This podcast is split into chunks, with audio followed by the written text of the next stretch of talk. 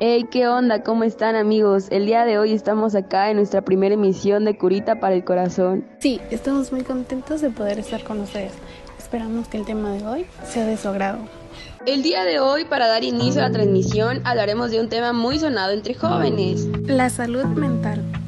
Para empezar con el tema, ¿Alguien sabe qué es la salud mental? Para eso tendremos expertos en el tema como la psicóloga Carol Vázquez Cruz, la cual es una gran conocedora del tema, al igual que Alejandra Villarreal Hidalgo y el doctor Héctor Iván, que es una persona que vive con ansiedad, sumándole el estrés del trabajo.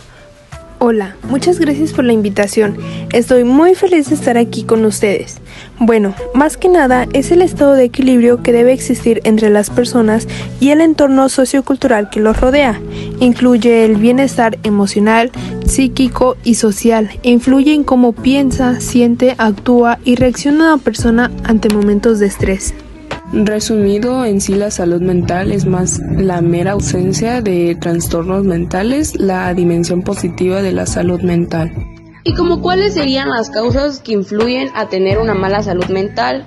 Mira, que son muchos factores y los principales o los más comunes serían como que las malas experiencias a lo largo de su vida, el estrés o presión ya sea social, en el trabajo o en la escuela.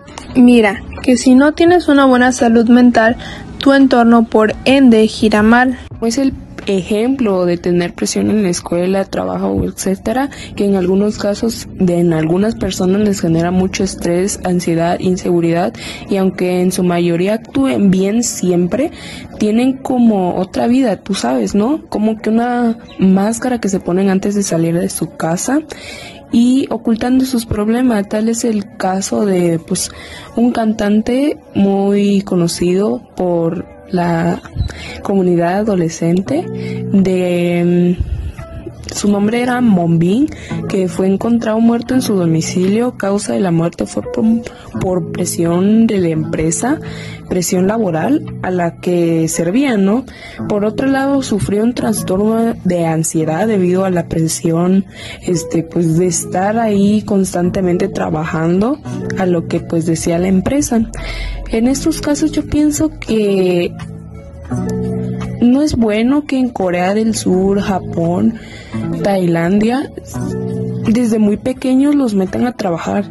Si muy bien, bueno, no saben, pero los jóvenes ahí en esos países son como que desde pequeños, a una edad temprana, los meten a trabajar en empresas de cantantes, bailarines, cosas que pues no está bien, ya que desde pequeños pues tú tienes que vivir una, una niñez, una adolescencia muy plena y no interrumpida por un estrés laboral.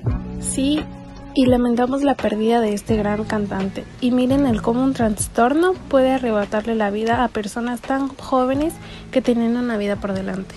Así es, es un caso bastante triste, aunque como este hay muchos casos más en donde se involucran personas jóvenes y hoy en día se saben de personas ya grandes, donde la mala salud mental se apodera de las vidas de los demás, arruinándose una vida tranquila que pueden o pudieron haber vivido.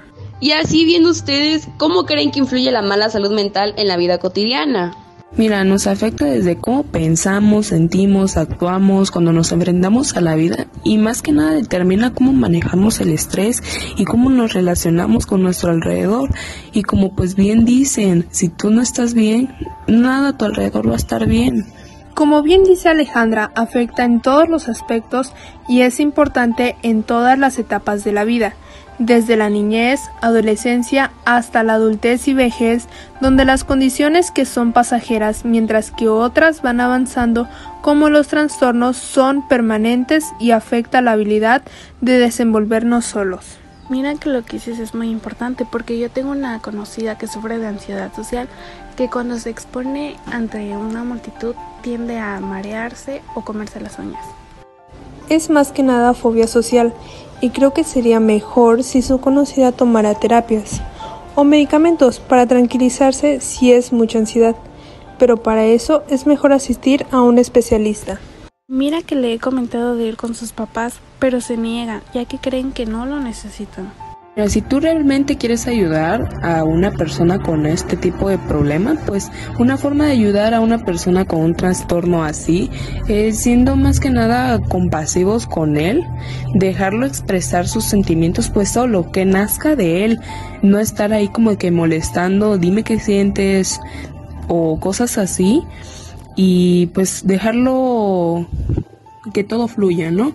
No contradecir sus creencias, pues si te dice no sé, negro, y tú crees que tú lo estás viendo que es morado, pues déjalo que siga siendo negro, ¿no?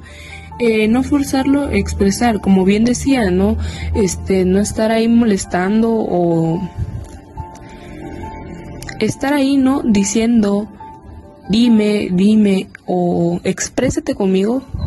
Si la persona no se siente cómodo o cómoda, este, queriendo platicar el cómo se siente contigo, pues ahí déjalo, ¿ok?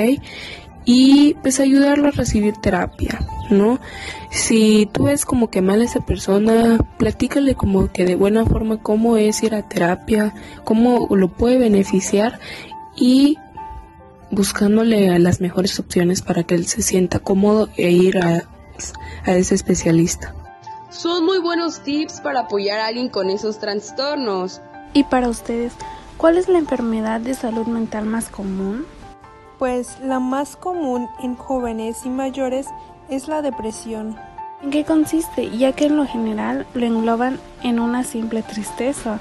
Mira, sí es tristeza, pero también engloba otros sentimientos, bajo estado de ánimo, del querer no hacer nada o alteración del comportamiento, siempre estar irritados, siempre estar enojados, ¿no? O más bien otras personas lo expresan llorando o, con un estado de bajo, de ánimo bajo. O algunas personas no se les, ni se les nota, ¿no? Hay personitas que pues siempre están felices y tú no te imaginas que el estrés, el dolor que sufre dentro. Entonces pues hay que fijarse en ello, ¿no? Muy buenos días, queridísimo amigo. ¿Cómo estás? ¿Todo bien? Hola, muy buenos días, mis amigos de Curita el Corazón. Les hablaré de un tema muy importante y serio, ya que estos conceptos en los cuales mis compañeros ya hablaron anteriormente son muy indispensables para la vida cotidiana.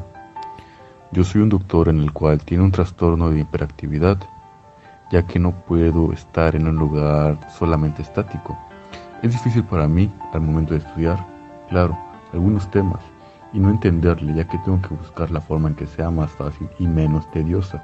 Pero tratándolo con especialistas, siento que mi problema se ve un poco más factible o más sencillo, ya que me ayuda también para mis consultas médicas y así tener un poco de tranquilidad y ser más exacto en mi trabajo del día a día y tener así conmigo mismo pues una mejor calidad, ya que pues vaya, sin tener ese apoyo, este, no sé cómo sería mi trabajo realmente. Oye, ¿y tú nos podrías hablar de cómo concluir con este tema? Claro que sí. En conclusión, el tema de salud mental es muy, demasiado importante, diría yo. Pues vaya, para todas las personas, porque a veces la gente piensa que no tiene ningún problema, pero en realidad es un tema demasiado serio e inusual para todos.